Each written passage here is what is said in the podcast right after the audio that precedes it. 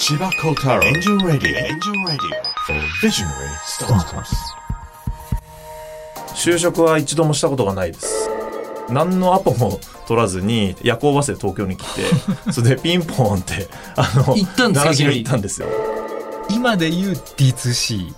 はいはっていう、はい。今で言うなんですけど、はい。当時概念すらなかったわけですよ。自分がサービス作ったのになんかこうあんま好きになれなかったんですよ。僕たちあのブランドのフィロソフィーで high joy っていうのがあるんですけどもうすごい高いレベルで喜びを提供したいっていうのはすごい、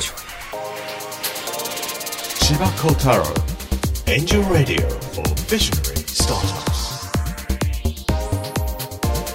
千葉幸太郎です。エンジェルラジオ for ビジョナリースタートアップスシーズン2ビジョナリーナンバー13でお迎えするのは株式会社 FABRIC TOKYO 代表取締役森雄一郎さんです。 FABRIC TOKYO は、まあ、男性向けの D2C アパレルブランド D2C というのは direct to consumer の略で最近インターネットの業界でも非常にあのポピュラーになってきたんですがまさに森さんはですねこの D2C というこのインターネットの新しいビジネスモデルを、まあ、この日本の業界に持ってきた第一人者とも言えると思っていますで彼らがやっているのは完全にオーダーした洋服の、まあ、アパレルメーカーということで一人一人の体型とかニーズに合わせたカスタムメイドの洋服を日本全国の提携の工場と一緒に作っているというそんなビジネスをされています。でそんな彼もですね実は起業は2回目らしくて1回目の起業の時には、まあ、残念ながらですねあのあんまりビジョンがあるとか夢があるとかっていうものではなくて比較的あの儲けるためにいろんなビジネスをやったと。ただその時になかなかそういうビジネスだと自分のサービスが好きになれなかったそんなお話をされていました。それでは千葉幸太郎エンジェルラジオビジョナリースタートアップススタートです。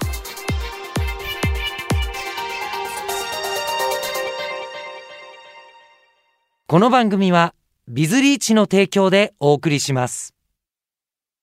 すごいなビズリーチ。ビズリーチで中途採用を始めたら即戦力人材がたくさん直接スカウトが遅れて要件にぴったりの人材に何人も出会えました。やっぱり町の採用じゃなく攻めの採用ですね。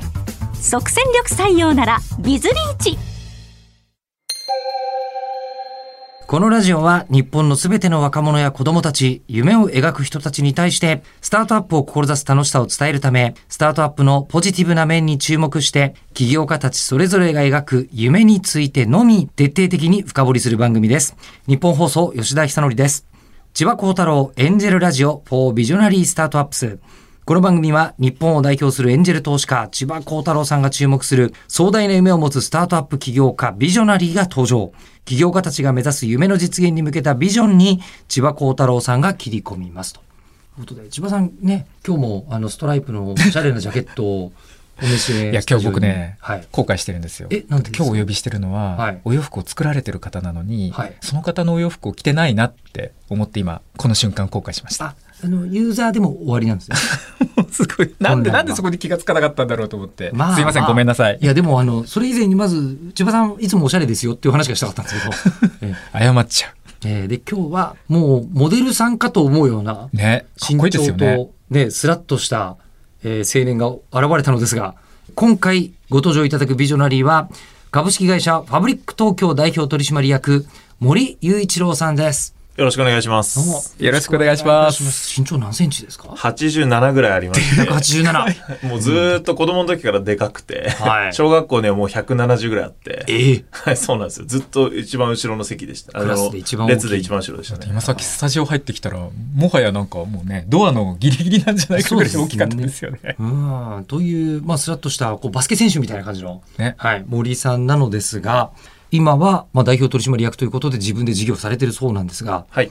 まず森さんは大学生までは、はいあの特に起業とかはされずにそうですねはい。あの、地方に住んでいた、普通に地方の大学の大学生だったんですけれども、はあどこの地方？岡山出身で大学は香川で、香川で4年間大学行って、でじゃあ大学生まではビジネスをやろうとかいう発想ってあんまりなかったんですか、全然なかったですね。はあはい。はあ就職はされました？その後就職は一度もしたことがないです。で25の時に会社を設立して、えー28になる年に今のサービスを立ち上げて、8年目みたいな感じですかね。今36 36に、はい、なりました。なられたところはい。はいえーその森さんなんですが、えっと、ファッションイベントプロデュース会社でファッションショーやイベント企画プロデュースに従事っていうお話なんですが、はい。もともとそのファッションがお好きだった。そうですね。結構、転校が多くて、あははのー小学校3回変わってたりとかするんで、結構友達が少なかったんですよねあ。そうなんですか？そうなんですよ。なので、結構こう、パソコンとかにハマってて、ゲームとかやったりとか、うん自分ですウェブサイト作るのがすごい趣味だった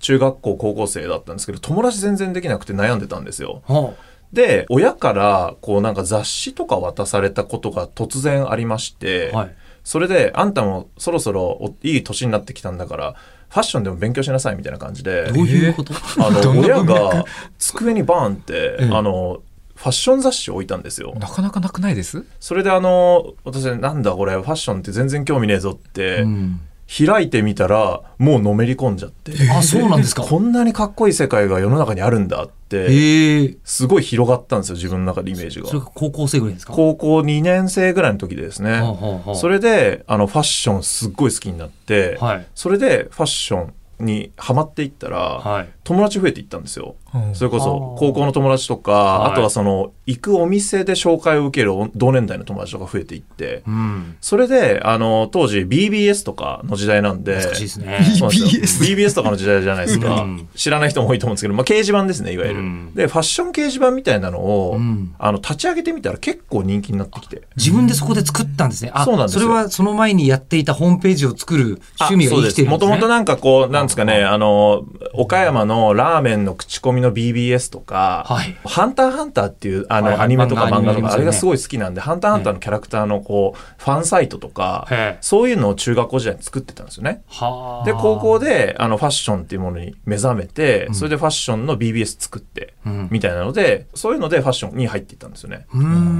で、大学生になって、それで、あの、大学生になると、よりこう、ファッションに結構みんな興味を持つ人増えるじゃないですか。うん。うん。で、その時に友達と一緒に、じゃあちょっとファッションについての情報のメディアみたいなのを作ってみようみたいなことがあって、よりこうファッションの世界にこう入っていったっていう、なんかそんな感じですかね。それこそ一昔前だったら雑誌を作ろうっていう発想をはい。ネット上に自分たちのこうサイトを作ろうみたな。はいい、そうです。あの、雑誌って結構もう遅くて、当時から、もうあの、出てから3ヶ月後、ろ半年後の情報とかが、あの、こう載ってるんですよね。うん。それで一方で、英語とかで、あの、インターネットで調べてみると、かなり最新のファッションの情報とかがたくさん載ってたんで、それを結構日本語で発信すると受けるんじゃないかみたいな。うん。で、ちょうど mixi が流行り始めてた頃で、うん。それで mixi でコミュニティをやってみたりとかして、そしたら PV とかも結構伸びるみたいな経験をしたっていうのが、大体大学2年生ぐらいの時だったかなと思いますね。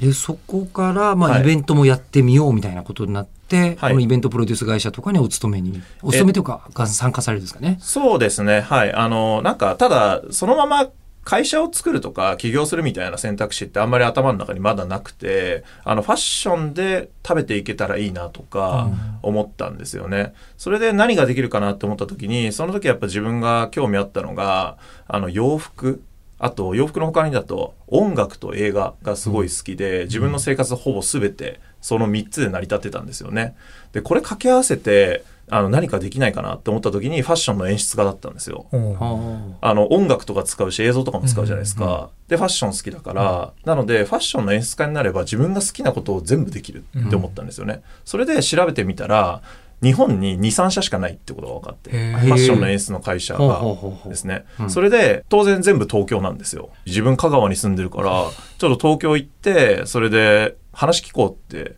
思って、何のアポも取らずに夜行バスで東京に来て、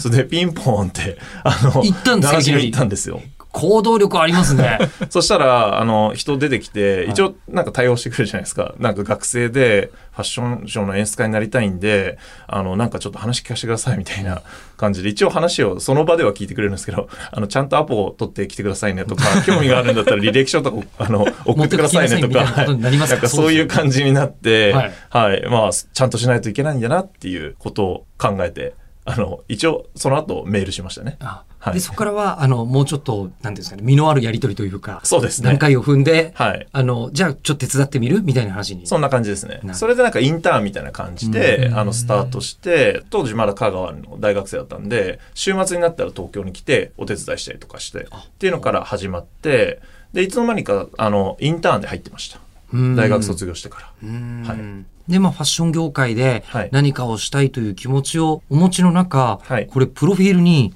不動産ベンチャーやフリマアプリメルカリの立ち上げを経たっていうのがあるんですけど、はい。これはファッションとは必ずしも関係ない感じがしますが。そうなんですよね。あの一回ファッションショーの業界にまず一回入ったら、はい。あまりにも自分が描いていた理想像とは違いすぎてファッション一回嫌いになっちゃったことがあって。え、どう違うんですか、理想像？えっとですね、僕ファッションってすごいこう最先端のワクワクするような未来を提示して、人々に洋服の面からモチベーションとかやる気がみなぎるようなそういったライフスタイルを提案するっていう、要は新しいことでどんどん挑戦できる業界だと思ったんですよね。なんですけど結構あの古い業界でアナログだし年功序列だし固定概念がすごいあって新しいことを提案してもいやいやそれはもうなんか空気読めよみたいなことを言われたりとかしていてもちろん当時の自分が力が全然まだなかったっていうのがあるしまだまだ至らないところがあったっていうのがあったんですけど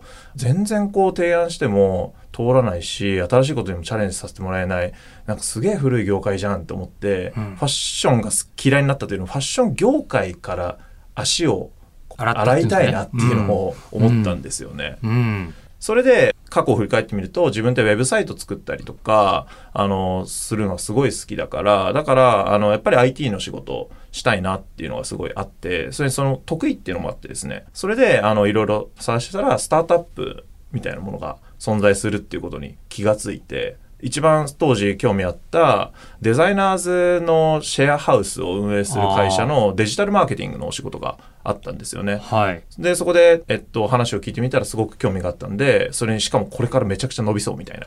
ことがあったんで、あの、そこで、またインターンなんですけど、入らせてもらったみたいな感じですね。それはもう、なんていうんですか、またピンポンで言ったわけではなくて、それは人の紹介で入った感じですかね。いつの間にかそれもなんか手伝ってたみたいな感じですね。うんはい。で、その中に、もうメルカリとかもあったわけですか？そうですね。そこで2年ぐらい、あの、その会社で、途中からインターンから業務委託に切り替わって、デジタルマーケット、あとセールスみたいなところやってたんですけれども、一回ちょっと起業したいなっていうことになって、っていうのも、まだそのシェアハウスの会社って4人ぐらいの時に僕入ったんですけど、一気にこう30人ぐらいになったんですよ。うん1年から2年ぐらいかけて。それで、まあすごいスピードじゃないですか。で、社長さんもまだ20代後半とかで、すごいあの若いし、毎日コミュニケーション取れて、で、社長さんすごい優秀なんですけど、まあ、真人間というか、普通に人間だなって思ったんですよ。すごい、めちゃくちゃ自分とあまりにもかけ離れた天才かって言ったらそうじゃなくて、なんか自分にもできそうだなって思えてくる感じなんですよね。うん毎日一緒にいると。うんなので、あ自分でもできるかもと思って、会社作っちゃえと思って、25歳の時に会社をいきなり立ち上げて、みたいな。千葉さん、ここまでのお話聞いてると、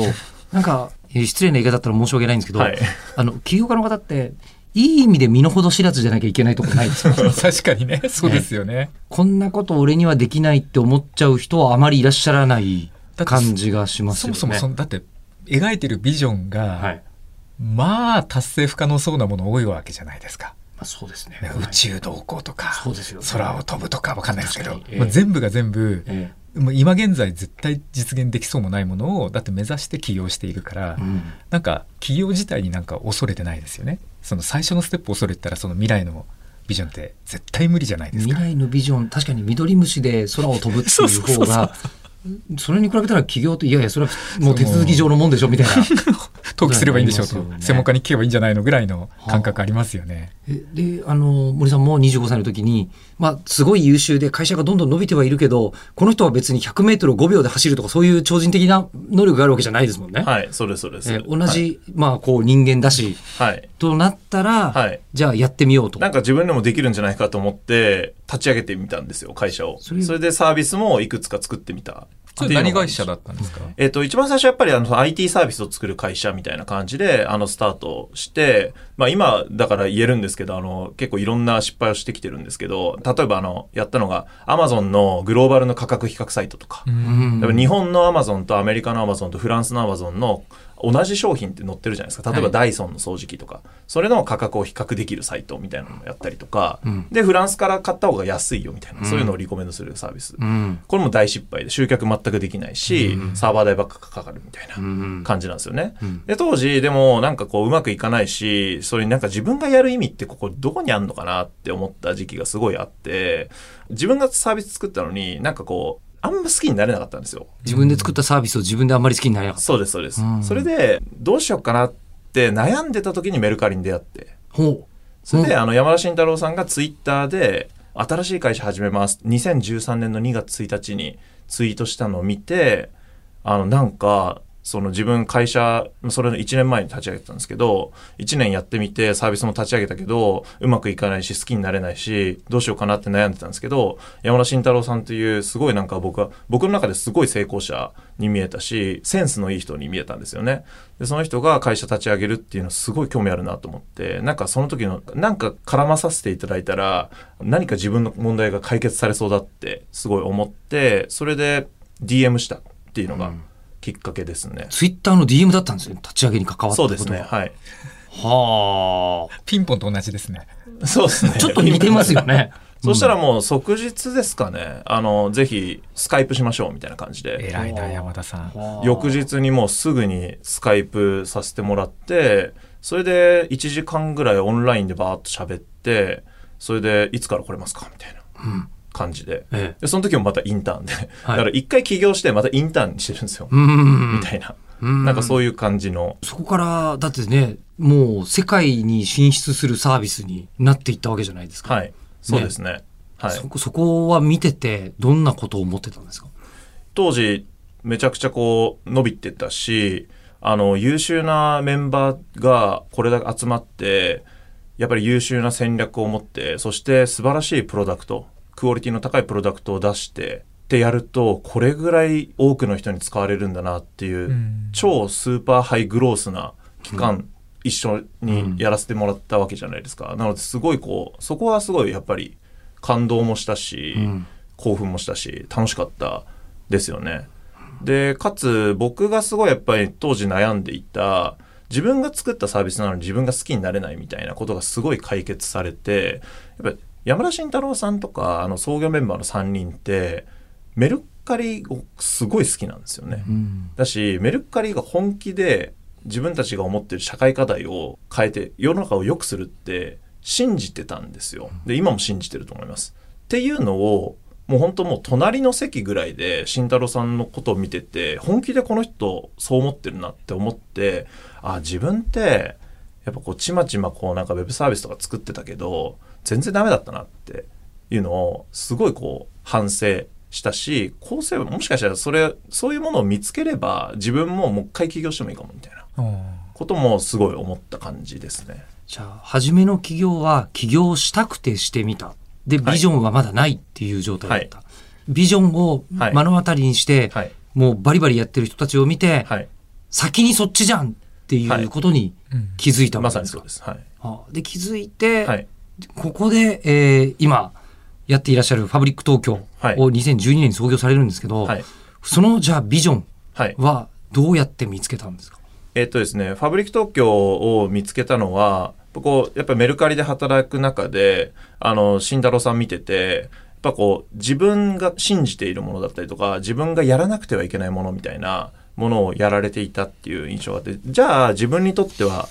僕にとっては何なんだろうっていうことを思った時に、やっぱり過去振り返ると、自分ってやっぱりその、ファッションとスタートアップというか IT なんですよ。うん。がすごいやっぱ自分の人生の大きな存在であって自分の重要視していることだったんですよね。じゃあ自分が何年も何十年もコミットメントできる事業ってなんだろうと思った時にやっぱりファッションだし自分の悩みとかが解決されるような自分がこう主体的になれるようなものだなと思った時に自分がファッションに関してすごい悩みを感じていたのがサイズだったんですよね。サイズ？サイズの問題うんだったんですよ。はあ自分でさっきあの冒頭であのお話しした通り結構背高いですし、あの背はそんなに問題にならなくて腕の長さがすごい問題になるんですよ。え、そうなんですか？僕人よりも腕が結構長くてあの普通の既製品買いに行っても全然サイズ合わないんですよね。なんかみ袖が短く見えちゃうってことですか？そうです。はあで、結構綺麗めな洋服好きなんで、シャツとかジャケットとかよく着るんですよね。で、その時に、シャツとかジャケットってサイズが合ってないと、途端に格好悪くなっちゃうじゃないですあか。ーそれすごい悩みで、で、それってもう自分って特殊体型だから、自分にだけしかニーズないのかなって思ってたんですけど、意外となんかそういう話を友達にしていると、ああ、わかる。自分もなんか腕は長くないけど、首太いんだよねとか、うんあの、肩幅が広いんだよねとか、ちょっと細すぎるんだよねとか、みんなそれぞれ悩みがあるっていうことをなんとなく分かったんですよ。うんあ、じゃあこれいけるかもって感じて、渋谷のあの駅前で街頭インタビューを100人してみたんですよ。また行動力またありますねマンの人にピンポンの新しいパターンだ。そうですね今度は世間という世間をピンポンしてみるすごい渋谷で。ええなんかボード持って、はいそれであの、ボードボード持ってあ、ボード持ったんですよ。はいそうなんですよなんて書いてあるんですか、ボード？えっと、いや、あの、体のサイズに悩みがありますかっていうボードを持って、イエス、ノーで、こう、貼ってもらったんですよ。へあーーそれで、8割ぐらいの人がイエス。どこか自分の体型に問題を感じていると。そうです。うんで、あの、サイズに不満を持っているみたいなことを言っていて、それで、僕、なんか特殊体型自分だけかなと思ってたんですよね。うんなんですけど、意外と目を周囲に向けてみると、8割の人が結構自分の体型って変と思っているし、既製品のサイズ合わないとも思ってるんですよね。っていうことに気づいて、でも世の中見渡してみても既製品だらけだったんですよ、当時。うん今もそうですけど。うんだったらなんか一つ一つサイズをフィットさせた洋服をその人のためにだけに作るサービスっていうものがインターネット上で実現するとこれ結構人気になるしいいんじゃないかって思ったのがきっかけなんですよね。確かにあのオーダースーツのお店みたいなものは確かにちょっとねあの高級なお店に行けばはい。なくはないけれども、はい。それがネット上にあるかと言われると、はい。確かにあんまり見たことな。ないいですよね。そうなんですよ。はい。でしかも当時、あの、同時にアンケート取ったのが、オーダーメイドで洋服作ったことありますかってまあ、聞いたんで敷居すよね。高いですよね。8%ぐらいだったんですよね。うんやっぱりそうですよね。そうなんですようんうんなので、あ、これ8割が悩み抱えている。だけど、8%しか作ったことないって、ここのニーズと供給のギャップがすごいでかいっていうことに気づいて、多分これに気づいてたの、あの、僕だけだろうなって 当時思って、よし、これいけるって思って。うんうんうんうん。それで、インキュベートファンドっていうベンチャーキャピタルがやってるアクセラレーションプログラムに、そのアイデアを持って行ったんですよ。そしたら4位に入賞して、うん。17社中ぐらいの。一応なんかそトップ3には入れなかったんですけど、あ、なんかそこそこもしかしたら、ベンチャーキャピタルさんでも認めてくれる事業プランなのかもって思ってリリースしたんですよね、2014年に。その頃に千葉さんはお会いするんですか？いや、その後ぐらいですね。その後ぐらい。そうですね、うんそれの1年後ぐらいに資金調達をしようっていうふうに動いた時に、あの、IVS っていうカンファレンスのピッチに出て、それで千葉さんがそれを見てくださっていて、その時に千葉さんから DM が来て、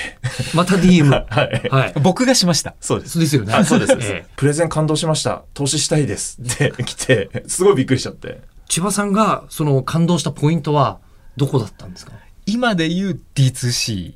はいはい。っていう、はい今で言うなんですけど、はい当時概念すらなかったわけですよ。自分たちでプロダクトを作って、要は卸とか中間流通に卸さずに直接コンシューマーに売るっていうモデル。うんであともう一個実は僕感動したのが地方創生っていうキーワードが頭に当時浮かんで、はあやっぱ日本の地域をどう元気にしていくかっていうのは自分の中での大きな課題の一つだったんですね。で多分岡山の工場ですかね。そうですね。はい。地元のね自分の地元を元気にしたいっていう多分気持ちもあったと思うんですけど岡山のその岡山って結構洋服をうん。いろんなジーパンとかも有名ですよねジーパンとかすごい有名ですね。意外とすごいいろんな工場があるらしくて、うんでそそういうところを提携して要はインターネット上でオーダーを受け付けてその岡山の地元の本当に、ね、腕のあるおばちゃまとかが、うん。めっちゃいいクオリティのジーパンとか洋服とかを作るところにつなげて、うん。インターネット上で直接。で中間のマージンがないからカスタムメイドとしては安いし当然地域貢献にもなるし。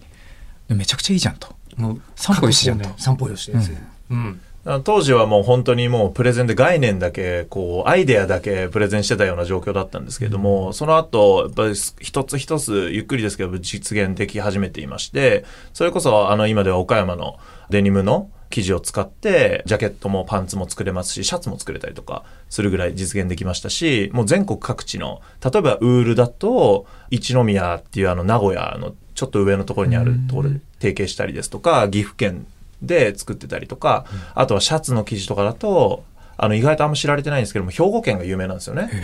シャツの生地って。西脇市っていうところで播州織っていうのがあるんですけども世界中で使われてるような生地なんですけどそういうものを一つ一つ提携させてもらってあの魅力を発信してそれで一着一着ずつオーダーメイド。しかもスーツだったらあの3万円台からオーダー上下でできてシャツだったら6000円台からオーダーできるぐらい普通の市販のやつと同じぐらいですよね。全然同じぐらいですね。はい、ん。そうなんですよ。それぐらいでもうすごいハイクオリティな洋服をあのオーダーで作れるようなそういうところまで一応最近は持ってこれたかなっていう感じですね。え、まだ、あの、でも道半ばですよね、きっとね。そうですね。今はやっぱりそのまだメンズしかあのほとんど提供できてないので、お今お客様の95%が男性なんですよね。んでここからやっぱりウィメンズ、女性向けの、あのものもあのやっぱり広めていきたいと思っていますし、まだまだやっぱりそのファッション業界ってすごくやっぱり可能性というかカテゴリーがたくさんあるので、最初はそのフォーマルでビジネススーツやビジネスシャツっていったところやって、2年、3年ほど前からビジネスカジュアルっていうカジュアル化に合わせてオフィスので働く人たちにもそのカジュアルな洋服をオーダーできるっていうところを提案し始めてかなり今我々のカジュアル比率っていうのが上がってきていてであとはそのやっぱり性別も超えていきたいし洋服のカテゴリーもどんどん広げていきたいみたいなそういったところの今挑戦を行っていますね僕たちあのブランドのフィロソフィーでハイジョイっていうのがあるんですけどもうすごい高いレベルで喜びを提供したいっていうのがすごいうん。あるんですよね。なので僕らのブランドってお客さんのサイズみたいなところの悩みをしっかり解決していくんだけれどももうプラスに引き上げていきたいんですよ。もう洋服を起点にその人の人生がより良くなるというかもう変えてしその人の人生を変えてしまうぐらいの影響を与えるブランドになりたいなっていうのはすごい思ってますね。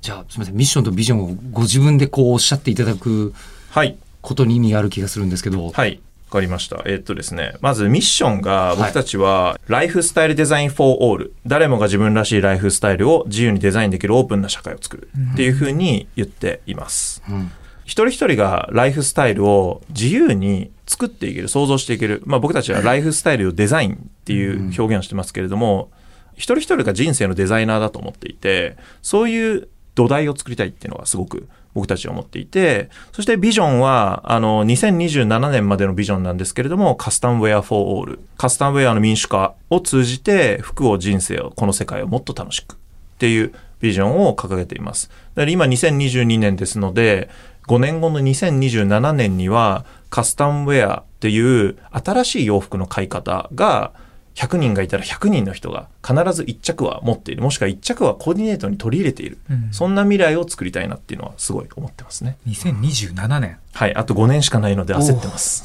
焦りますね。はい。あの、すごい主体的じゃないですか。うんもう先ほどからこう、まあそれ DM す。るしピンポンピンもするしポンマですからね。はい。これって、そうだといいなって思いつつ、できない人いっぱいいる気がするんですよ。うん。ええこれ、できる人とできない人の差って何だと思います？うん、ちょっとそこはまだ僕たちもめちゃくちゃ具体的に描けてるかって言ったらそうではないんですけれども、あの、とにかく千葉さんからはですね、ずっと投資していただいた時から、キャッチザスターだよっていうふうに言われているので、あの、もしかしたら遠い存在かもしれないんですけれども、でも、あの、それをしっかり僕たちは定義して、そこを追い続けるっていうことは大事なんじゃないかなって思っているし、結構その洋服って誰にでも好みだったりとか悩みだったりとかあるものなんで洋服を着ない人っていないので、なのでいろんなアプローチの仕方があるんですけどそのアプローチの仕方をそれぞれこうしっかりアジャストしていくことによってそういったお客様のニーズだったりっていうのを喚起できるということは思っているのでなのであのコロナ禍でも僕たちの会社って実はあの売り上げ伸び続けたんですよ。アパレル業界だと結構珍しくてですね、あの結構みんなあの減収減益みたいなところがあったんですけども僕たち毎年お客様増え続けてるんですよね。っていうので結構アプローチの仕方を変えたからっていうのがすごい多くてそれであのそれをこうしっかり続けていけばあの不可能ではないのかなっていうのは思ってます。今千葉さんのそのキャッチ・ザ・スターのことをもう少し説明していただくと、どういう感じなんですか？僕あのキャッチ・ザ・スターっていうのがこの逆に千葉道場のビジョンミッションに中核にあってですね。はい。何か、まあ、起業家が目指す時によく山の上登ろうとするんですね、うん。富士山のてっぺんエベレストのてっぺんみたいな、うん。でも山を目指すと山を登り登りきれずに5合目とかではあってい行き着きちゃうことって多いと思っていて、でも星をつかみに行くぞ。あの星行くんじゃって言って一生懸命やればはっと気づいたらとりあえず富士山のてっぺんを越えてたなみたいな。うん感じでですね要は目指す高さが変えられれば要はそれ途中でもし何かあったとしても意外と高いところにいるっていうことかなと思っていてもちろん星まで行けたらベストオブベストなんですけど、うん。つまりあのし視座と視点が、まあ、最初に設定した視座が低ければ、まあ、そこに行ったら100%行かなければ50%だけれども高ければ30%達成でも相当いけてるはずだと。だか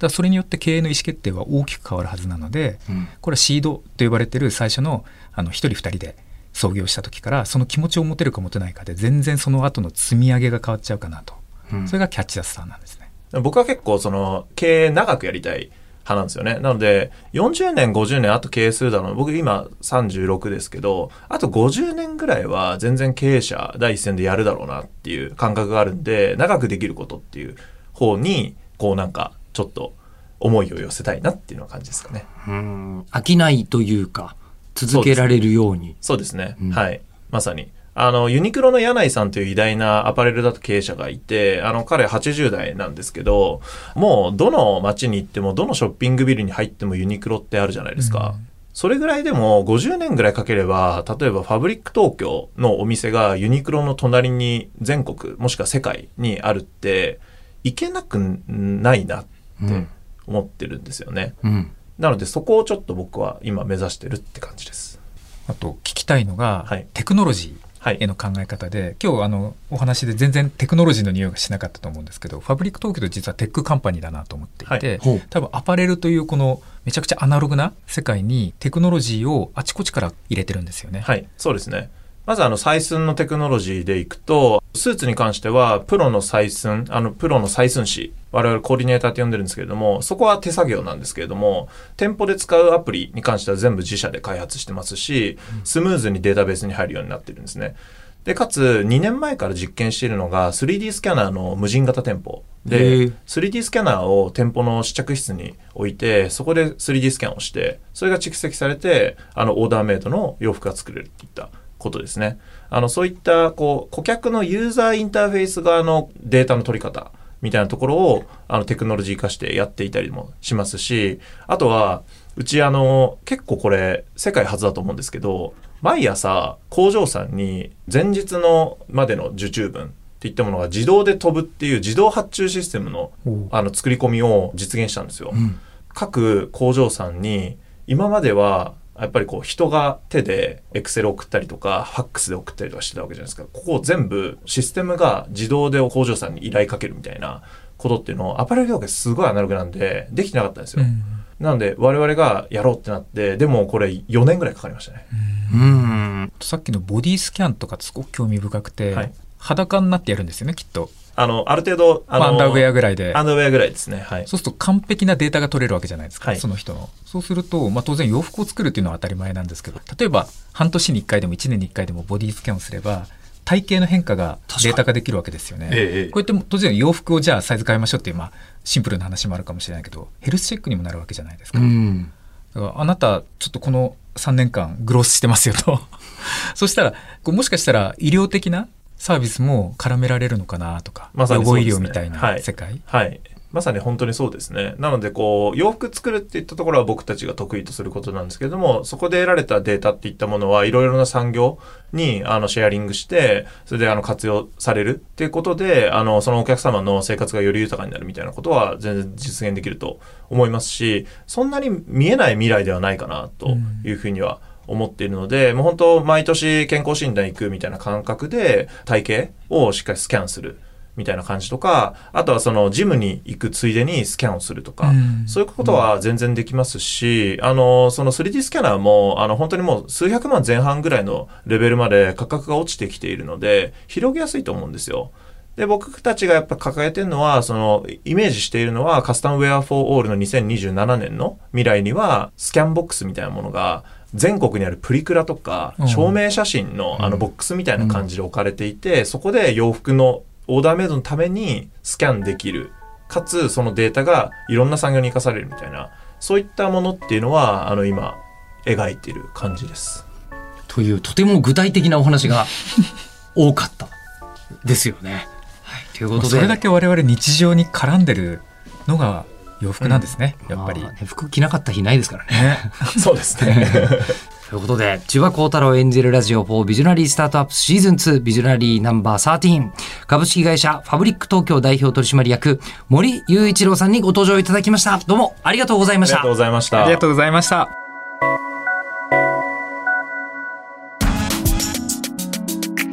最後までお聞きいただきありがとうございました